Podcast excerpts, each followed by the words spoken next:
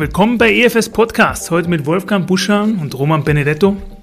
Normalerweise stellen wir unsere Gäste vorweg in einem kleinen Intro vor. Heute möchte ich aber mit allen Konventionen brechen. Ihr habt wirklich interessante Lebensläufe. Wolfgang, erzähl mal kurz, wer bist du, was hast du bisher gemacht? Ja, hallo, mein Name ist Wolfgang Buschan. Äh, ich bin Partner bei der EFS und habe 13 äh, Jahre Erfahrung jetzt in der Industrie gemacht und äh, bringe die jetzt da mit zur EFS und gerade im Thema Sales and Marketing war ich zwölf Jahre unterwegs davon und wir haben unsere Konzepte, ähm, die Methodiken und alles, was den Sales- und äh, Marketinganteil angeht, ähm, nochmal auf den Prüfstand gestellt und das wollen wir unseren Kunden natürlich auch teilhaben lassen. Das ist natürlich auch noch Roman Benedetto. Gut, ähm, ich komme ursprünglich, wie man vielleicht an meinem Dialekt hört, äh, aus Tirol.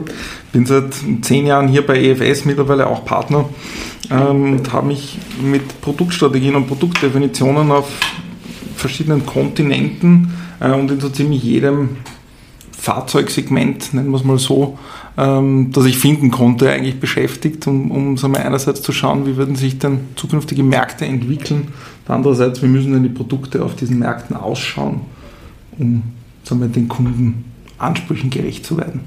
Ja, du, du sagst schon, also möchte ja auch jetzt jede, jegliche Konvention dieses Podcasts brechen und direkt mit der Zukunft anfangen, also dieses Forecasting, dieses Future Markets. Welche Produkte sind denn in der Zukunft gefragt? Welcher wird denn der Konsument der Zukunft ja, nachfragen sozusagen? Ähm, prinzipiell ist es ein bisschen schwierig zu sagen, wie denn ein Produkt in der Zukunft ausschauen muss. Man muss sich nochmal genauer anschauen, um welchen Markt handelt es sich, in welcher Region dieser Welt sind wir unterwegs, ähm, wer sind denn die jeweiligen Kunden, an diesen, an diesen, die an diesem Produkt interessiert sind. Ähm, und man muss, glaube ich, ein, ein, ein, Stück weit schauen, auch wie weit wollen wir eigentlich in die Zukunft schauen. Ja? Es gibt unterschiedliche Methoden, die man anwenden kann. Wenn man weiter in die Zukunft schaut, wird man eher in, in unveränderliche Dinge im Verhalten von Menschen anschauen, wie zum Beispiel ein, ein gewisses Werteset, das in einer Gesellschaft herrscht.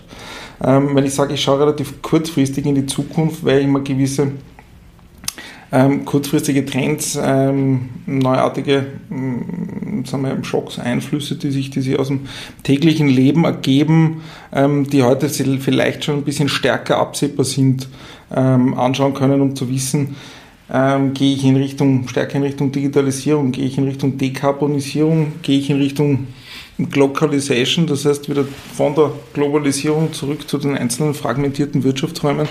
Ähm, das haben wir durch den unvorhergesehenen schwarzen Schwan äh, Covid-19 äh, im letzten Jahr stärker an, an Aufmerksamkeit wieder gewonnen hat. Ja, also es sind sehr, sehr viele Facetten, gerade wenn es um Kontext ähm, Zukunftsforschung und Forecasting geht, die man sich ähm, anschauen muss. Deswegen muss man genau abwägen, welche Einflussgrößen ich äh, sagen wir, für eine äh, Vorhersage sagen wir, brauche. Denn was ich heute sagen wir, in, die, in, den, in den Einfluss mit hineinnehme, wirkt sich, sagen wir, je weiter ich in die Zukunft blicke, immer stärker ja, störend aus. Genau. Äh, manche, die den Forecast betreiben, würden ja wahrscheinlich sogar sagen, Covid war gar kein schwarzer Schwan, aber da schweifen wir ab. Ähm, was ist so jetzt der durchschnittliche Zeitraum, den ihr für euch definiert habt? Schaut ihr so 15, 15 Jahre in die Zukunft oder? Ich glaube, wenn es um, um, konkrete Produkte geht, kann man, kann man durchaus fünf bis zehn Jahre an sich in die, in die Zukunft schauen. Gerade bei einem Produkt wie, wie in der Automobilindustrie, das einen recht langen Entwicklungszyklus hat, von, von kommt auf Segment drauf an, fünf bis, fünf bis zehn bis, bis 15 Jahre maximal. Ähm, um sagen wir, hier auch eine valide ähm, Abschätzung treffen zu können. Denn das Produkt, das ich heute definiere, kommt eben erst in sieben Jahren äh, im Durchschnitt auf den Markt und, und muss sagen wir, dann auch noch Kundenanforderungen bedienen können. Ähm, und je kürzer sagen wir, wir diese, diese Spanne halten können, desto besser treffen wir natürlich auch ähm, die Kundenanforderungen, dass sie einfach valider sind. Was vielleicht auch ganz spannend ist, dass äh, gerade der, wenn man in die Automobilindustrie hineinschaut, sich die, die Trends rund um Elektrifizierung, Digitalisierung, ähm, sehr stark ausprägen. Also die ganze Automobilindustrie, aber nicht nur, ist einfach einem, einem sehr massiven Wandel unterlegen. Und natürlich sind dementsprechend auch die Prognosen dahingehend ähm, durchaus anspruchsvoll zu machen. Ähm, wo wir dann ansetzen, ist auch wirklich dann regional Unterschiede zu machen, weil auch gerade in diesen Feldern äh, sich äh, auf unterschiedlichen Punkten der Welt auch gewisse Elektrifizierungsmerkmale oder, oder Automatisierung sich dann natürlich auch ganz anders darstellen. Und da halt auch die, die, Kunden, äh, die Kundenbedürfnisse da miteinander hineinzubringen, ist eigentlich eines unserer Kernthemen, was wir in diesem Feld äh, behandeln. Du hast gerade erwähnt, dass es sich national oder auch international anders darstellt. Hast du da auch Beispiele zu dem Thema? Naja, zum Beispiel, wenn ich jetzt die Elektrifizierung anschaue, dann ist das ein, ein sehr stark europäisch getriebenes Thema. Ähm, natürlich auch Nordamerika und China. Ähm, aber wenn man zum Beispiel jetzt im, am, am südamerikanischen Kontinent mhm. ansieht, äh, wie sich dort die Produkte entwickeln, dann gehen die meisten, wenn ich jetzt wirklich von der Automobilindustrie widerspreche, ähm, äh, die meisten Hersteller davon aus, dass sich zum Beispiel dort die Produkte noch länger im, im, im, Verbrennerbereich zum Beispiel halten werden, weil einfach die Infrastruktur nicht da ist und die Investitionsbereitschaft auch von den, äh, von den öffentlichen Stellen nicht so groß ist. Ja. Da gibt es auch, äh, sagen wir, sagen wir, ich hatte heute gerade eine Diskussion in diesem Kontext zum, zum russischen Markt, ähm, wo ich auch eine Einschätzung von, von jemand anderem bekommen habe, der gesagt hat, russische Hersteller müssten theoretisch mehr auf Elektromobilität setzen. Und ich sage, es kann ja sein, dass wir in eine völlig andere Richtung dann gehen und eigentlich theoretisch in Richtung Erdgas gehen müsste, die wesentlich einfacher zu bauen sind ähm, und, die, und die auch in, in den regionalen Gegebenheiten, was jetzt Temperatur, was jetzt Infrastruktur betrifft, wesentlich einfacher umzusetzen wären, ähm, als es wie in, in, in hochtechnologisierten ähm, und erschlossenen Märkten wie in, in, in eben Europa oder Nordamerika das schlussendlich der Fall mhm. ist. Ja. Man kann jetzt da auch die Frage hineinwerfen, ist, ähm, wird die Elektrifizierung sagen wir, vom Markt so verlangt oder wird sie durch die unterschiedlichen großen Player, die an diesen Märkten aktiv sind, auch äh, so stark vorangepusht? Ähm, damit die Kunden schlussendlich gar keine andere Möglichkeit mehr haben. Ja, und auch, und auch von der öffentlichen Hand. Also ja, die politische Dimension ist da eine nicht zu verachtende. Ja, in Großbritannien ist ja, glaube ich, ab 2030 dürfen keine Verbrennungsmotoren mehr verkauft werden. Und diesen Trends werden sich wahrscheinlich noch weiter ähm, ja, ausdehnen seht ihr jetzt auch nicht nur, vielleicht nicht nur zur Elektrifizierung, aber generell zukünftigen Märkte, welche großen Challenges würden da auf die Big Player, aber auch auf die Small Player, die wir vielleicht betreuen, zukommen? Vielleicht, Wolfgang, hast du einen mhm. Punkt dazu? Naja, also gerade, gerade wenn wir jetzt anschauen ähm, auf die, die Anzahl der OEMs im, im, im Automotive-Bereich, die gerade begonnen haben, Autos zu entwickeln, ähm, sieht man einen, ein, ein, ein, ein Faktum ist, es hat noch nie so viele Startups gegeben wie im Moment. Das heißt, ähm, diese, die machen natürlich, die wollen an diesem Kuchen, dass die großen etablierten OEMs haben, natürlich teilhaben und idealerweise davon was abbekommen. Und insofern ähm, ist das einmal ein Thema, was auf jeden Fall den Markt irgendwo aufwischen, auf, aufmischen wird und ähm, uns da und da sicher Veränderungen bringt. Das ist ein Thema. Und ähm, was wir sehen, auch das andere Thema ist, das, äh, ist das, äh, die sogenannte Buying Behavior oder die, die, die Kundenakzeptanz ähm, und die Loyalität äh, zu, zu Marken. Und ähm, da, da kommen wir dann ein bisschen in den, in den Sales-Bereich und diese Customer-Centric ähm, Sales Landscape, wo wir unterwegs sind und, und wirklich mit, dieser, mit den Methoden Customer and User Journey ähm, wirklich verstehen versuchen, wo legen die Kunden Akzente, wie wird Mobilität gesehen. Da gibt es auch wieder regional starke Unterschiede. Wir wissen, dass in Europa oder gerade wenn man den deutschsprachigen Raum schaut, das Automobil einen, einen hohen Status genossen hat. Ähm, aber auch das ändert sich. Und da einfach mit den OEMs gemeinsam ähm, den Weg zu gehen und, und auch zu verstehen, welche Probleme lösen OEMs oder, oder, oder OEMs von, von Kunden. Ähm, das ist im Endeffekt das, was wir, was wir mit diesen Methoden im, im Bereich Verkauf und so ähm, versuchen mit den Kunden gemeinsam zu lösen. Wenn ich jetzt direkt auf Customer und User Journey denke, mir fallen da jetzt Beispiele ein, bei, dass Tesla zum Beispiel mehr auf die Technologie oder die Batterie und weniger aufs Interior des Autos schaut, ein Mercedes oder Daimler ist da vielleicht anders.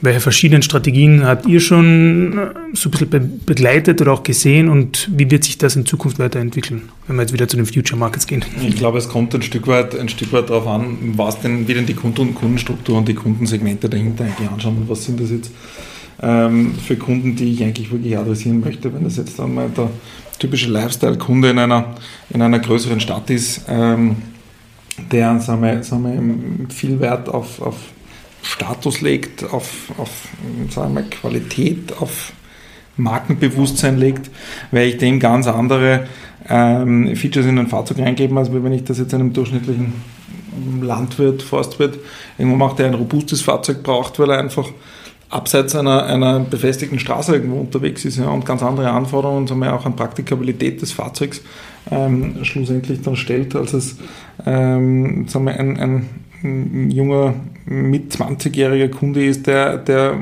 wir, auch sein, sein Fahrzeug möglicherweise auch übers Internet kauft. Hm. Absolut, also größere, also es werden wahrscheinlich die einzelnen Personas, äh, die das Auto dann abgeschnitten ist, stärker definiert werden, noch mehr abgeschnitten werden voneinander und eine größere, das sehen wir natürlich eh schon, Individualisierung wird hier stattfinden. Absolut. Ähm, natürlich komme ich ein bisschen mehr aus der IT und deswegen kommt die nächste Frage, wenn wir eh schon über zukünftige Marken, äh, Märkte sprechen, relativ leicht von der Hand ist so ein bisschen diese Digitalisierung des Produktes und die Digi mhm. Digitalisierung der, des Verkaufes. Und du hast eh schon angesprochen, dass die neuen Kunden vielleicht übers Internet das Ganze äh, vermehrt einkaufen werden. Welche Trends seht ihr in die Richtung und wie wird es hier weitergehen? Ich, würd, ich würde sagen, die Digitalisierung ermöglicht einfach oder wird sehr viele, sehr viele neue Geschäftsmodelle ermöglichen. Das heißt, ähm, das heißt, wenn ich jetzt der, an die Mobilität denke, ist die, durch Digitalisierung und autonomes Fahren ähm, sind, sind wir in der Lage oder wird, wird man bald in der Lage sein, ähm, autonome Fahrzeuge auf der Straße zu haben, ähm, dass es im Endeffekt Robotaxis geben wird, äh, die Autos, äh, die Leute von A nach B bringen.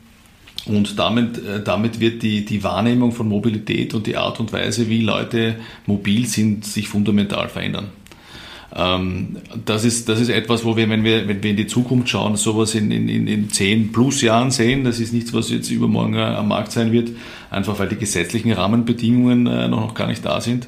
Und natürlich auch in, in, am Ende des Tages diese, diese Fahrzeuge und diese, diese Produkte natürlich auch für den Betreiber wirtschaftlich sein müssen.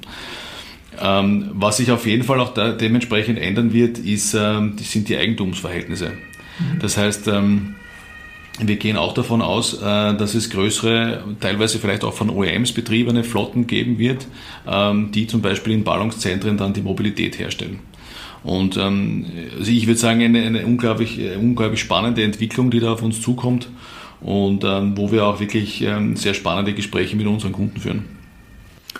Ja, generell zum Thema Smart Mobility muss ich, muss ich euch wahrscheinlich hier nochmal zurückholen. Das ist ein, ein größeres Thema, wo wir einen Deep Dive planen freue mich auch schon sehr. Was wir da bisher gemacht haben, ist echt interessant und ein cooles Thema. Jetzt ähm, gehen wir vielleicht auch noch ein bisschen weiter. Jetzt haben wir schon relativ viel über diese Customer-Centric Landscape geredet. Ähm, wie sieht es jetzt aus, die Orientierung zwischen den Produkten und den Services zum Customer, die Position der verschiedenen ähm, Angebote und auch die Benchmarking gegenüber der, der Competitions? Also da habt ihr auch schon relativ viel äh, gemacht in dem Thema. Produktdefinition natürlich auch. Ähm, Vielleicht könnt ihr da zum EFS-Ansatz in die Richtung ein bisschen mehr ja. sagen. Ne? Das ist eigentlich ein, ein, ein, Thema, das uns seit, seit vielen, vielen Jahren schlussendlich begleitet, wo man, wo man sagen wir, das Thema ähm, Eigenschaftsmanagement, Branding, ähm, User Experience äh, immer sehr, sehr stark in den, äh, in den Vordergrund äh, gerückt haben. Einerseits um eine einheitliche Methodik, eine einheitliche Sprache von Technik und Marktkunde ähm, schlussendlich entwickeln zu können, um so, so auch den, den, den Technikern erklären zu können, was will denn eigentlich der Kunde am Ende des Tages für eine Eigenschaft in seinem Produkt haben. Ja, das ist die grundlegende, die grundlegende Basis, diese gemeinsame Sprache, also in unserem Kontext der Eigenschaftskatalog von, von EFS, ähm, den wir ähm, in unterschiedlichen Branchen entwickelt und adaptiert haben, ähm, der aber sagen wir, die, die Grundlage für eine Fahrzeugentwicklung stellt, ja, ob das jetzt im Kontext ähm, Wettbewerbsbenchmarking ist, ähm, ob das im Kontext ist, äh, wie positioniere ich mein zukünftiges ähm, Fahrzeug im Wettbewerb, im relevanten Segment, ähm, bis, hin zum, bis hin zum Thema, wie schauen denn dann die Anforderungen an die technische Entwicklung aus, um sagen wir so, von einer strategischen oder, oder Kundensprache immer weiter klarer zu werden, ähm, um dann zu schauen, was sind denn die technischen Zielwerte, die ich eigentlich ähm, der RD eigentlich vorgeben muss, um hier schlussendlich dann auch umzusetzen, was vom Markt gefordert wird. Natürlich Anschlussfrage, was wird vom Markt gefordert? Also derzeit, wir haben schon über den Zukunftsmarkt geredet, aber was wird derzeit wirklich vom Markt gefordert?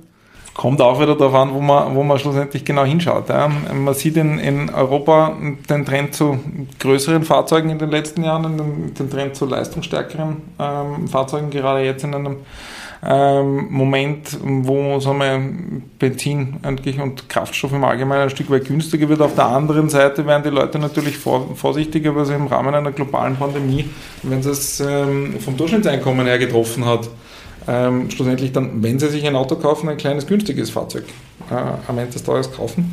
Ähm, von, wir sehen aber auch eine gewisse Diversität in den Lebensumständen. Ähm, das ist tendenziell in der Stadt kleinere, wendigere Fahrzeuge, die auch ein Stück weit günstiger sind. Äh, am Land nach wie vor noch ähm, der Trend zu größeren, ja. schlussendlich Prestige- oder einen trächtigeren Fahrzeugen am Ende des Tages. Wolfgang hat es ja auch schon angesprochen. Ich glaube, meine Generation ist jetzt um die Hälfte äh, die Probabilität, dass sie ein Auto haben oder so, wo unsere Eltern noch alle ohne Probleme ein Auto holt man es. wird wahrscheinlich nicht mehr so als dieses Prestigeobjekt angesehen oder wie seht, wie ihr das? Ja, also ich glaube ich glaub auch, dass die, dass, dass die Mobilität an sich ähm, wahrscheinlich emotionsloser werden wird. Ja. Mhm. Ähm, ich glaube, ich glaub, wenn, sich, wenn sich Leute in Zukunft Autos anschaffen, dann geht es ihnen sehr stark darum, dass sie ähm, das ist quasi Ease of Use, das muss, muss einfach funktionieren. Ich, ich, idealerweise, idealerweise so wenig Wartung wie möglich und, und äh, wenn dann auch irgendwie mit Hol und Bring äh, Service, dass ich im Endeffekt sage, okay, das Auto fährt für mich und bringt mich von A nach B in, in der Art und Weise, wie ich das möchte und wann ich das möchte. Aber ich möchte mich nicht damit beschäftigen, ob der, und dass das Auto jetzt dann äh, zum Service muss. Äh, idealerweise das Tanken funktioniert auch irgendwie so zwischen Tür und Angel. Ähm, und, und dahingehend, äh, wenn man sich wirklich diese Customer Journey auch anschaut, ist dieser, dieser Service-Part und dieser After-Sales-Part einer, der, der zunehmend an Bedeutung gewinnen wird für die Kaufentscheidung des, des, des Folgeprodukts. Also ein bisschen Plug and Play. So Richtig. Und du hast das, das, Thema, das Thema Shared Economy und Smart Mobility schon, schon angesprochen, da werden wir ein anderes Mal noch, noch drüber reden, aber ich glaube, es geht viel, viel stärker um den, um den reinen Gedanken der Mobilität von A nach B zu kommen. Alle anderen Mühsal und Bürden, die sagen wir, mit dem Besitz eines Fahrzeugs heute verbunden sind, völlig auszublenden und sagen wir, rein, die, rein die Dienstleistung von einem OEM schlussendlich zu beziehen und das so einfach und so bequem wie möglich, je nachdem, wie viel Geld ich bereit bin, in die Hand zu nehmen. Ja. Und das sehen wir heute schon bei unterschiedlichen, bei unterschiedlichen Sharing-Anbietern, gerade im, im, im urbanen Bereich.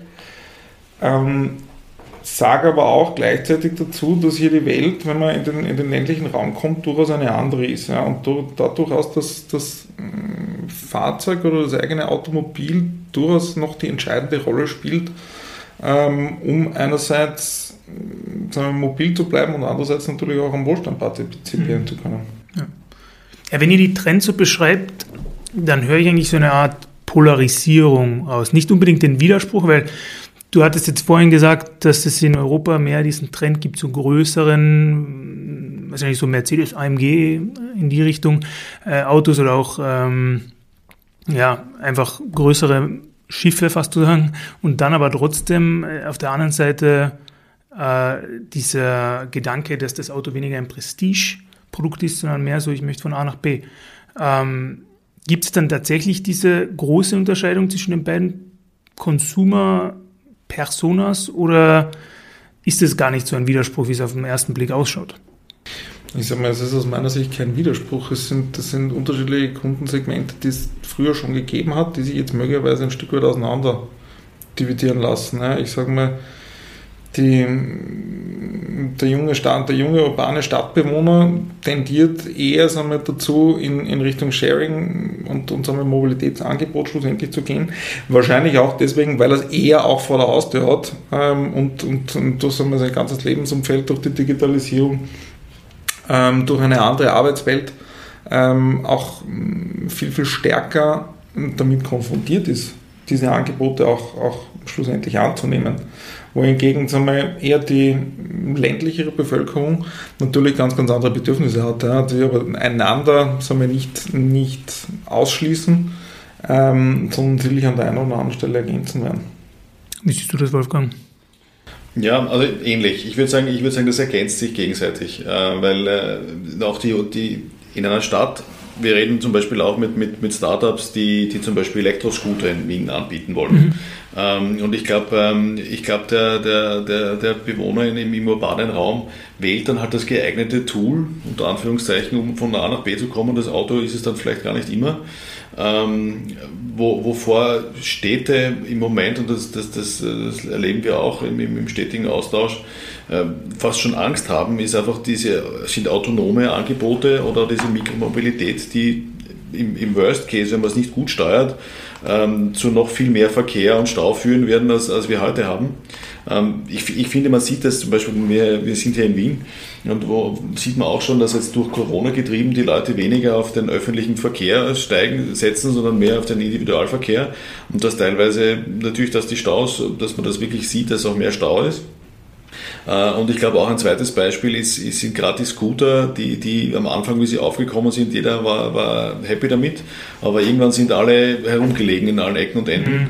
Und das ist wieder die Downside von, dieser, von der Mobilität und von den verschiedenen Kanälen unter Anführungszeichen, die ich wählen kann, um mobil zu sein. Das heißt, da fordert es in Zukunft meiner Meinung nach gerade im urbanen Bereich eine, eine gute Steuerung äh, und dann auch ein, ein, ein, ein zukunftsgerichtetes richtiges, äh, gerichtetes Denken was wirklich dann, wie, komme ich im urbanen Raum weiter. Ja? Und, und da werden meiner Meinung nach äh, werden, werden die Autos so quasi so ein, ein erweitertes äh, Mobiltelefon sein oder ein Handy, wo die Daten auch zusammenfließen können und, und derjenige Anwender dann halt das jetzt auf das setzt, wo er sich denkt, okay, da komme ich am schnellsten ans Ziel. Also die größeren Autohersteller sehen sich ja jetzt eh immer mehr als als Tech-Unternehmen sozusagen, äh, nicht mehr nur als reines Autounternehmen. Ist halt die Frage, ist es leichter, einem Tech-Unternehmen es beizubringen, ein Auto zu bauen oder ist es leichter, ein Autounternehmen beizubringen, Software zu machen oder, oder Tech? Wie, wie seht ihr das? Wie, wie, wie sind da die größeren, äh, sind die dahinter dem oder unaufholbar hinter den Teslas dieser Welt oder wie sieht es da aus?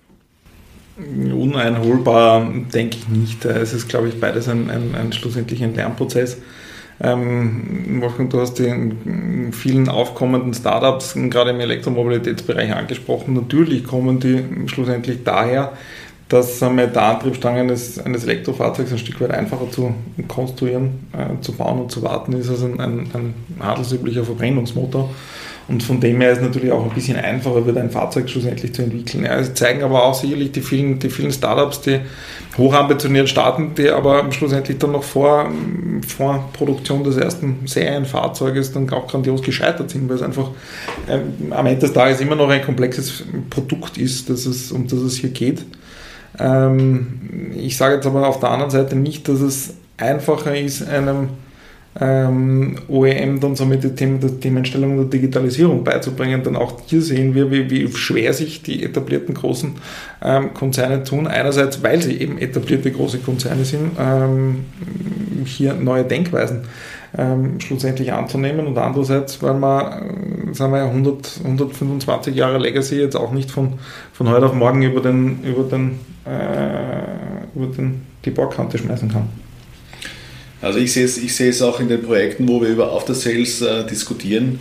Ähm, da haben wir auch einen guten Austausch gehabt mit, mit mehreren Experten aus, aus mehreren größeren OEMs und die auch sagen, dass äh, gerade After Sales wird sich fundamental verändern und ähm, die OEMs, wenn man sich jetzt ansieht, was die für Schritte setzen in diese Richtung, dass sie sagen, okay, sie wissen ja, dass sie äh, die, die großen Umsatztreiber und diese Revenue Streams, die, die, zum Beispiel aus dem Öl kommen, aus der, aus der Wartung und ähnliche Themen, die werden durch die Elektromobilität äh, massiv beschränkt, wenn, nicht ganz, wenn sie nicht so, sogar ganz wegfallen. Und ähm, wir leben gerade in Europa in einer Situation, wo das, wenn ich mir anschaue, wie viel Fläche Werkstätten in Europa äh, sich befinden, dass wir in eine massive Überkapazität kommen werden. Insofern ähm, sieht, man, sieht man noch nicht wirklich, dass sich die großen OEMs diesbezüglich mal auf die Füße stellen. Ähm, und, und, äh, und, und sie wollen momentan einfach das, das äh, Flottenpotenzial, was momentan auf den Straßen herumfährt, mit konventionellen Antrieben, einfach schauen, dass sie das abgrasen und möglichst viel äh, Geld damit verdienen. Aber es muss an der Stelle ein klares Umdenken erzeugt werden, weil sonst äh, wird der eine oder andere OEM seinen Kodak-Moment erleben. Ja, also wir könnten wahrscheinlich so einen Zukunftsmarkt oder Zukunftsforecast-Podcast alle sechs Monate machen und dann würde sich das Ganze wieder fundamental ändern. Aber ich habe schon relativ viele Themen jetzt rausgehört, sei es jetzt Smart Mobility oder die komplette Customer Journey, die wir in einem zukünftigen Podcast auf jeden Fall noch weiter ähm, ja, explorieren sozusagen ähm, könnten und auch sollten. Und da freue ich mich schon, wenn ihr wieder zurück seid. Als letzte Frage natürlich noch wie kann man euch erreichen? Seid ihr auf LinkedIn? Seid ihr auf Twitter vielleicht sogar unterwegs?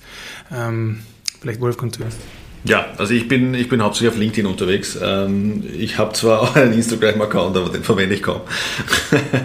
aber ich würde sagen, ähm, wenn ich auf LinkedIn bin ich leicht zu finden und dementsprechend kontaktierbar. Ja, dann, wir verlinken es natürlich immer wie immer in die Show Notes.